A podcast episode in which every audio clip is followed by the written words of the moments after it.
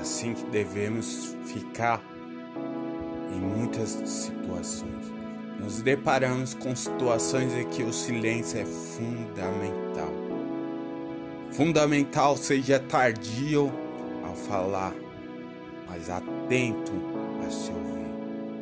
E fale somente com sabedoria e propriedade do que está falando. Um sábio não fala qualquer coisa, mas sim aquilo que ele ouviu correto e depois ainda confirmou o que ouviu, para não espalhar informação errada. Esse é um segredo do vencedor. Tardio a falar, mas prudente ao ouvir.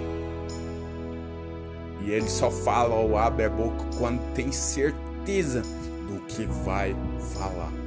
Assim você deve ser. Escute mais e fale menos.